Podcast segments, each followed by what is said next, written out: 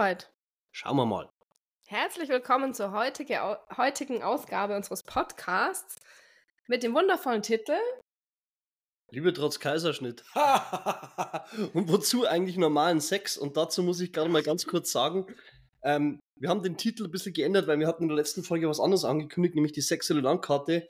Aber irgendwie ist uns eingefallen, wir müssen da noch was davor reinbauen, weil sonst macht das keinen Sinn. Und deswegen ist das heutige Thema, wozu normalen Sex eigentlich? Und dazu die allererste Frage. Hm, was ist normaler Sex? Ja, das ist echt spannend. Ähm, was ist normaler Sex?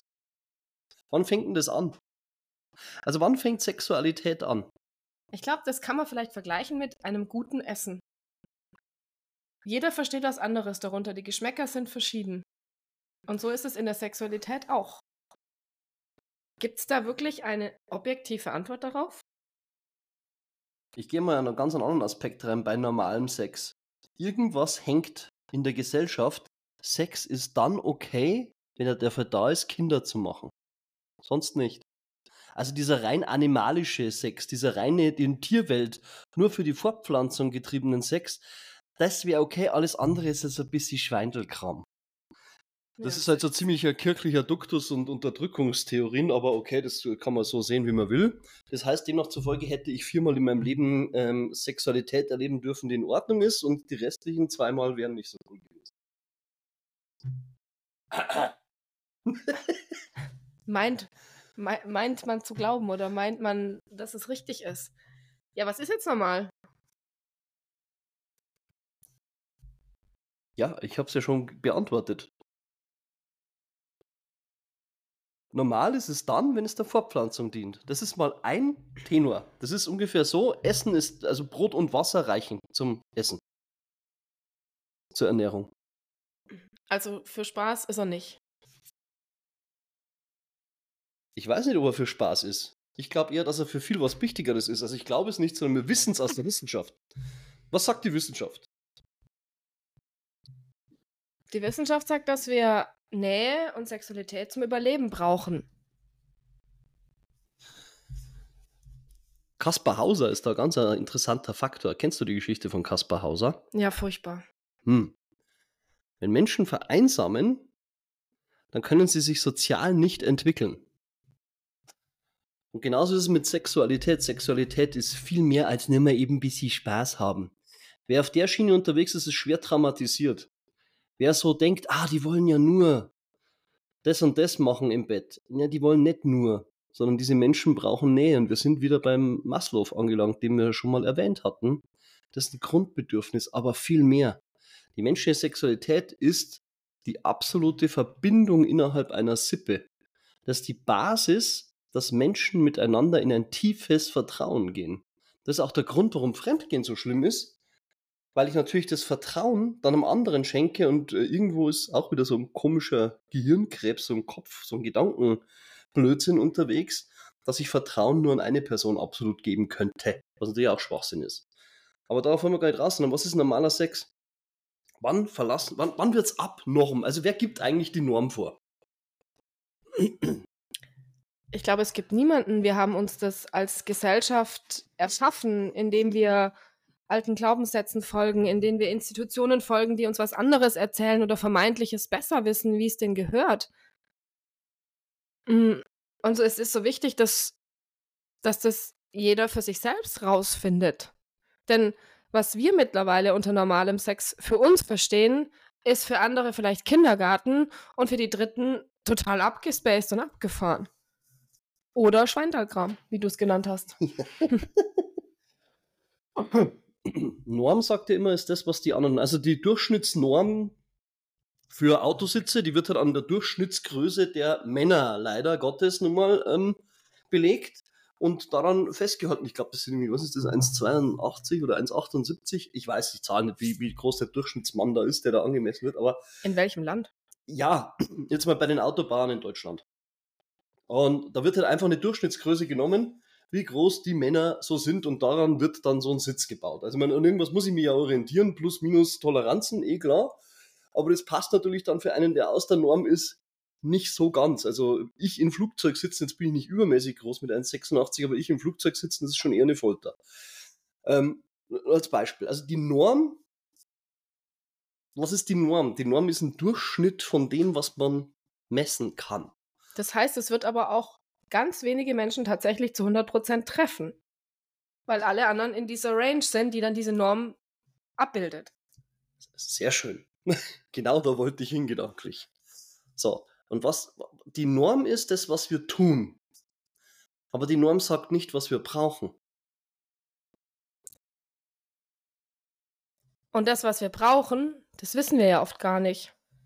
Ja, das ist der Punkt. Also, wenn es um, wenn's um Ernährung geht, zum Beispiel, dann ähm, weiß ich, in einem indigenen Volk wird sich anders ernährt als bei uns. Ich meine, wir wissen schon, was wir brauchen, obwohl immer noch erzählt wird, dass wir Kohlenhydrate brauchen würden, obwohl das schon längst überholt ist. Ähm, wir wissen genau, was der Mensch braucht, um gesund zu sein. Und das Angebot da draußen, auch die politische Unterstützung etc., geht komplett weg, weil wir reden von einer Normierung, die irgendwann eine politische Entscheidung in den 70er Jahren war. Warum, warum hole ich da aus in Richtung Ernährung? Weil bei der Sexualität gehen wir auch von der Norm aus. Und die Norm ist, dass durchschnittlich in Deutschland ein, eine, eine ähm, Partnerschaft einmal die Woche Sexualität hat und das wäre auch sehr regelmäßig und alles toll. Aber das ist nicht das, was die Wissenschaft dazu sagt. Die Wissenschaft sagt, das reicht nicht aus, dass wir miteinander glücklich sind und vor allen Dingen, wie, welche Qualität hat diese Sexualität, welche Innigkeit. Ich möchte mal auf Innigkeit eingehen, weil das ist mir etwas extrem Wichtiges bei dem Thema. Weil für viele ist es so ein, ja, bäh, müssen wir halt wachen, ist noch lästig, machen wir dann, wenn die Wohnung geputzt ist und alles fertig und, und irgendwann hinten dran und so und, oh, oh, jetzt ist sie mit dem anderen durchgebrannt. Ja, blöd gelaufen. Wenn man auf der Basis Sexualität hat, hat man keine Innigkeit. Und für mich ist normaler Sex, wenn er extrem innig ist. Das ist meine Definition, weil ich finde, ich finde, die, die Normalität, die wir messen können, ist genau das, was mich überhaupt nicht glücklich zurücklässt. Mich und auch viele andere. Ich erlebe es bei vielen anderen, sehe es bei vielen anderen, höre es in Gesprächen. Dieses, was als Norm genannt wird, so einmal die Woche, und dann so 20 Minuten oder vielleicht auch mal eine Stunde investiert und der Rest ist dann eigentlich nur. So im Dunkeln, Standard. Ja, im Dunkeln muss, jetzt, muss, jetzt nicht unbedingt der kirchliche alte Dreck sein, aber, aber einfach langweilig, immer, immer System F abfahrend. Ähm, das, ist, das ist nichts, was Innigkeit schafft.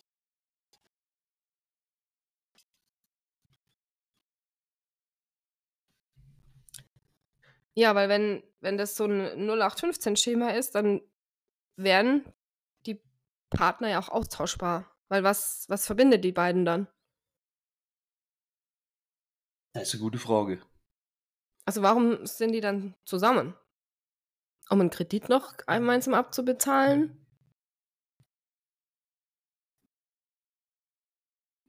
Ja, das sage ich immer.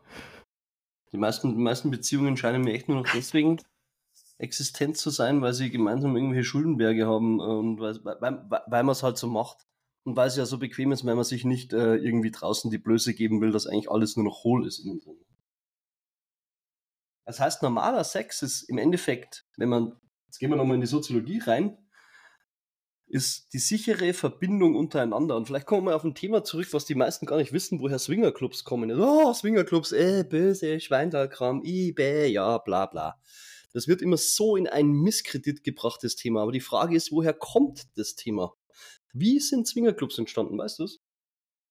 Oh, das hatte was mit, mit äh, Soldaten zu tun im Auslandseinsatz. Richtig, das, Richtig? Waren, das waren amerikanische Elitesoldaten Anfang letzten Jahrhunderts, die einfach wussten, dass wenn sie losgeschickt werden, dass so ziemlich sicher die Hälfte der Jungs nicht mehr lebend zurückkommt, sondern mit einer Fahne über einer Holzkiste. Und die hatten natürlich ihre Frauen und die hatten ihre Familien. Und wer Amerika kennt, der weiß, dass die kein so Sozialgefüge haben wie bei uns, also keinen Sozialstaat in dem Sinne, sondern dass die im Endeffekt immer aus der Nachbarschaft, aus, der Freund, aus dem Freundeskreis etc. Aus der Sozi Kirchengemeinde, wo ja. sie eben aktiv sind, ja. Ihre, ihre soziale äh, Abschützung beziehen. So, und die Jungs haben eigentlich einen folgenden Beschluss geschafft. Die haben sich untereinander, inklusive ihrer Frauen, angefangen, wirklich sexuell auszutauschen. Im Prinzip zu swingen. Was hat das für einen Effekt? Das hat den gleichen Effekt wie bei Ubuntu oder Wuasu, dass wenn der George nicht mehr zurückkam, der Michael halt auf seine Kinder auch noch aufgepasst hat und auf seine Frau und für die da war. Es war eine innige Verbindung, die die geschaffen haben. Da war Innigkeiten, die kam über diese gemeinsame Kuschelei. Das muss ja nicht unbedingt Penetration dabei sein, aber Sexualität ist ja viel mehr als Penetration. Und diese Innigkeit, dieses Miteinander kuscheln, dieses extreme Vertraut und Verbundensein. Ja, und auch ein gegenseitiges Verantwortungsgefühl dadurch zu entwickeln. Exakt. Ja, und auch das Vertrauen. Die Frauen wussten, der, der zurückkommt, mit dem bin ich tief verbunden, der lässt mich niemals im Stich. Aber bei mir ist so, mit, mit, mit den Frauen, mit denen ich intim war, also egal, auch wenn man dann auch gestritten hat, mit ein, zwei Ausnahmen, für die würde ich immer noch sofort agieren, wenn die mich fragen, weil es einfach für mich eine Ehrensache ist. Das ist ein sehr schöner Gedanke, den du da gerade ausgesprochen hast, sogar wenn man vielleicht im nicht so guten auseinandergegangen ist, aber doch war ja mal was zwischen zwei Menschen und auch was sehr Intimes und was sehr Eigenes und jede, jede Beziehung ist ja anders. Und die wird es so in der Form ja nie wieder geben. Auch wenn sie vorbei ist und wenn es auch oft gut ist, dass sie vorbei ist. Ja, weil es so nicht gepasst hat. Aber prinzipiell halte ich das sehr in Ehren.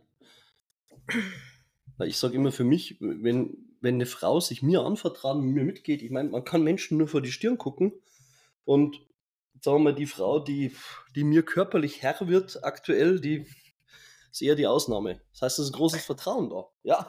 Also, ich muss wieder an meine bulgarische Kugelstoßerin denken. Ja, oder die, die, russische Hammerwerferin. Ja. ja, okay, also mit denen hätte ich dann vielleicht unter Umständen ein gewisses Problem. Will damit sagen, will damit sagen, wenn eine Frau sich dir anvertraut, lieber Junge da draußen, lieber Kerle, äh, das ist ein, ein, großes Geschenk, vergiss das nie und behandelt es gut. Ähm, deswegen muss man sie dann trotzdem nicht mit Glacierhandschuhen behandeln und sich alles gefallen lassen. Das muss man auch dazu sagen. Aber nichtsdestotrotz, ich bin da dankbar für diesen Schritt. Und die Normalität, die Normalität ist unter Umständen eine Falle. Und wenn bei dir jetzt so ein widerliches Gefühl hochkommt, so, ah, hm, ich bin eigentlich froh, dass ich das mit der Sexualität oder das ist eigentlich gar nicht so wichtig.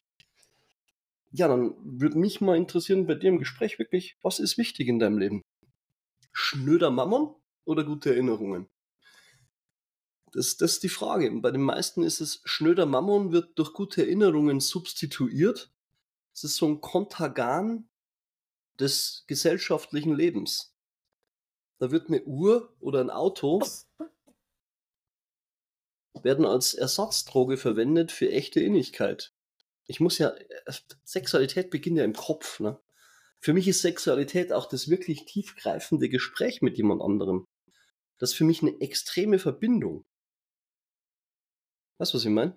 Ja, weil in einem, in einem Gespräch, in dem ich mich öffne, in dem ich ähm, vielleicht auch Schwächen zugebe, in dem ich mh, hm, vielleicht auch meine Ängste und Sorgen auspacke und, und ausspreche, in dem Moment kann ich sie ja nie wieder zurücknehmen. Sie sind ja damit schon losgeschickt. Und ich merke, der andere geht gut mit diesen Gedanken und Worten um. Dann schafft das schon mal Vertrauen. Ja und, und eine Sicherheit. Und das ist ja die Basis, um überhaupt, finde ich, mit jemandem intim werden zu können. Ich muss dem Menschen vertrauen können. Denn auch eine, ja, eine, ein ungutes Behandeln kann nicht zurückgenommen werden. Und ähm, mal um den, den, den Bogen zu spannen zu unserem Titel äh, Liebe trotz Kaiserschnitt. Für wie viele Frauen, mich eingeschlossen damals, war oder ist Sex dann so ein Pflichtprogramm, weil das gehört halt dazu und ich weiß, ich mache das jetzt, weil sonst ist er wieder unentspannt und übellaunig. Anstelle diese Zeit zu nutzen und es wirklich schön für beide zu machen. Und schön für beide zu machen kann ja auch mal sein, neue Wege zu beschreiten. Oder die Fernbedienung mal zur Seite zu legen und das Fußballspiel oder den Krimi oder was auch immer eben sein zu lassen. Wir verpassen doch da nicht wirklich was, wenn was im Fernsehen läuft und wir sehen es nicht. Und sich dessen bewusst zu sein, dass das eine sehr wertvolle Zeit ist und Beziehungsarbeitszeit und daraus was ganz Tolles, Neues, Inniges entstehen kann und es auch ein, eine Reise ist, ein Prozess, es ist ja kein Stillstand, wenn man sich auf diesen Weg begibt, ähm, ja, dann kann eure Beziehung nur wachsen und reifen und fester werden. Ich habe mal, das war zu Anfang meiner Berufszeit, eine Kollegin gehabt und die hat dann auch erzählt, ja, sie ist mit ihrem Partner zusammen schon x Jahre und am Anfang war ihre Beziehung wie ein Pflänzchen und mittlerweile ist sie ein dicker Baum mit vielen Jahresringen und ich finde diese Idee eigentlich ganz schön, dass mit jedem Beziehungsjahr ein, ein, ein Ring dazukommt und die Beziehung gefestigt ist, der Baumstamm ist dicker, was natürlich auch bedeutet, dass die Wurzeln kräftiger sind und tiefer in den Boden gewachsen sind, um diesen Baum noch fester halten zu können. Und es geht aber nur, wenn ich im Austausch mit meinem Partner bin, wenn ich in der Kommunikation bin, wenn ich vielleicht auch mal über Ängste spreche, über vielleicht auch mal was Schambehaftetes, was ich mir geschworen habe, niemandem zu erzählen, aber wenn ich das weiß, das ist beim anderen gut aufgehoben, dann kann das ganz viel lösen. Und ähm, ja, deswegen ist, ich sage jetzt mal, klassischer Sex, vielleicht nicht das Mittel der Wahl, aber der normale, der für euch normale, schöne, bereichernde, intime, innige, vertrauensbildende und vielleicht auch ein bisschen versaute. Uhu. Uhu. ich muss jetzt kurz beenden, ich muss mit der Frau ins. Nee. Also.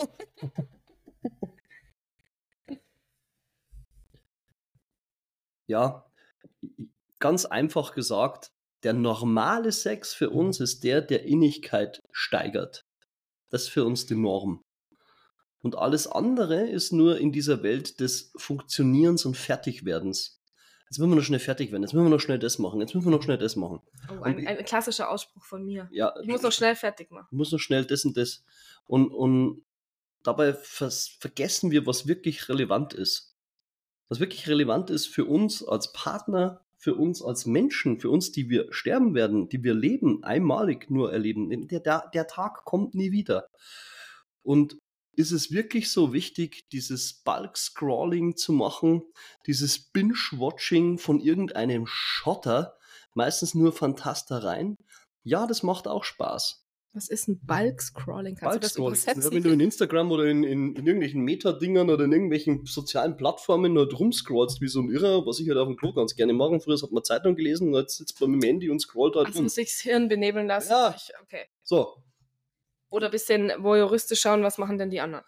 Ja, und, und Binge-Watching einfach irgendwie, Zappen. Früher hat man noch Zappen, glaube ich, dazu gesagt. Heute ist es halt, wenn man irgendwelche Serien hat, die dann so Hooks eingebaut haben, die es halt extrem spannend machen, dass man unbedingt die nächste sehen und unbedingt die nächste sehen muss. Und Netflix und Co, Netflix und Co. machen es natürlich leicht, weil da muss ich nicht eine Woche warten, wie das früher war, sondern oh. da kann ich äh, einen Serienmarathon hinlegen und mir das alles in, innerhalb ja, kürzeste Zeit reinpfeifen. Ja, aber den Serienmarathon kann ich auch so gestalten, dass ich dabei Innigkeit erlebe, wenn ich den gemeinsam äh, kuschelig äh, sonst irgendwas mir reinziehe. Das ist auch, das, das kann man ja miteinander machen. Aber wenn man es nebeneinander macht, dann seid euch im Klaren darüber, dass das immer zu einer Trennungsgeschichte führt. Das nicht zur finalen Trennung, aber es distanziert euch voneinander wenn er das getrennt macht. Alles, was ich getrennt mache, distanziert mich natürlich als Paar. Jetzt muss ich nicht ständig aufeinander bicken, das ist auch klar, weil sonst wäre ja irre, sonst habe ich ja gar keine Impulse mehr von außen. Ist schon okay, seine eigene Zeit zu genießen. Aber vom Prinzip her möchte ich mich und uns, ich sage das bewusst in der Reihenfolge, weil da ist ein gesunder Egoismus gefragt, mich und uns in meiner Sexualität erfahren, erleben und ergründen. Und warum wir diese Folge eingeschoben haben, vor der die dann kommt, ähm, ist, weil es geht darum, das zu entdecken. Und das kann ich nicht mit dem Kopf, das kann ich nicht mit Gedanken. Die meisten Menschen lesen ein Buch über irgendwelche Selbstentwicklungsdinge und sagen, ja, jetzt weiß ich's.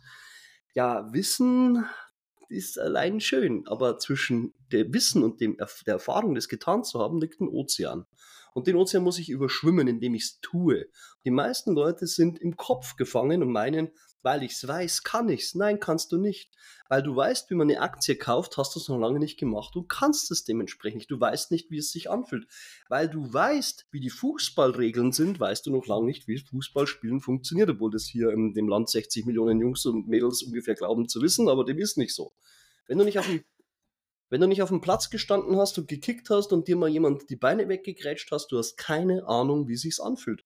Und genauso ist es bei der Sexualität wenn ich zu allem sage, ja, jetzt weiß ich, dass es das gibt, hast du schon mal ausprobiert? Nee, das machen wir nicht. Das ist ja eklig. Das ist Weil, nicht so meins. Das ist nicht so meins. Das ist wie Leute, die sitzen vorm Essen und sagen, das schmeckt mir nicht. Haben es aber nie probiert. Sie wissen, wie es riecht, sie wissen, wie es aussieht, sie wissen vielleicht sogar, weil sie es angefasst haben oder mit dem Messer rumgestochert haben, wie es sich in etwa anfühlt. aber du weißt nicht, wie, schmeckt, wie es schmeckt, wenn du es nicht in den Mund gesteckt hast und gekaut hast. Du kannst es immer noch ausspucken. Aber das ist der Punkt. Wenn es um Normalität geht, was ist für mich das, was ich brauche, damit ich Intimität zu mir und zu meiner Partnerin oder zu meinem Partnerin, wie auch immer, erzeugen kann. Ich glaube, das ist so der Grundtenor, den wir für uns entdeckt haben in den letzten Jahren. Ja, und da gehört ganz, da gehört dann wieder ganz viel Kopfarbeit dazu, indem ich mutig bin, indem ich meine Scham überwinde, indem ich mal mich was traue und indem ich ganz viel in mich reinspüre und indem ich nicht sofort, wenn was Neues auf mich kommt, und da bin ich auch ein Großmeister drin, sage, nein. Sondern nochmal innehalte, überprüfe und sage, okay, ist es vielleicht doch möglich? Weil hinterher kann ich immer noch sagen, ja, okay, das war jetzt echt nix. Oder ich stelle fest, wow, da hat sich jetzt eine neue Welt für mich eröffnet. Hätte ich nie gedacht. Gott sei Dank habe ich es mich getraut. Dann und das kann ich halt auch nur machen, wenn ich mir das Vertrauen schenke, weil manches muss ich auch selber ausprobieren und eben meinem Partner, wo ich weiß, bei dem sind meine Ängste, Sorgen, Nöte gut aufgehoben. Und seine bei mir auch. Das bedingt sich immer gegenseitig. Seid euch einfach im Klaren darüber. Wenn irgendeine neue Idee kommt, und du sofort das negative Gefühl hast, ohne jemals dich damit beschäftigt zu haben, ohne irgendeinen Background zu kennen. Es kommt jemand mit einer Idee um die Ecke, egal, es muss nicht sexuell sein, es kann was ganz, es muss auch nicht beziehungstechnisch sein, egal was ist. Und bei dir kommt sofort dieses, nein, um gar keinen Fall. Dann ist es eine echt heftige Traumatisierung, die du da mit dir rumträgst, die dein Leben blockiert, die dich bremst und die dafür sorgt, dass du unter Umständen ein kleines, braves, steuerzahlendes, ackerndes etwas bleibt, das sich schön unterduckt und immer schön das macht, was irgendjemand anders vielleicht einmal in dein Gehirn geimpft hat, das da gar nicht gesund ist. Vielleicht. Wenn du es nicht ausprobierst, wirst du es nicht rausfinden. So, das war Liebe trotz Kaiserschnitt. Und nächstes Mal sprechen wir dann sicherlich über die sexuelle Landkarte. Die sexuelle Landkarte, da gibt es einiges zu entdecken und zu erleben. In diesem Sinne, wünschen wir euch alles Gute und bis bald. Tschüss.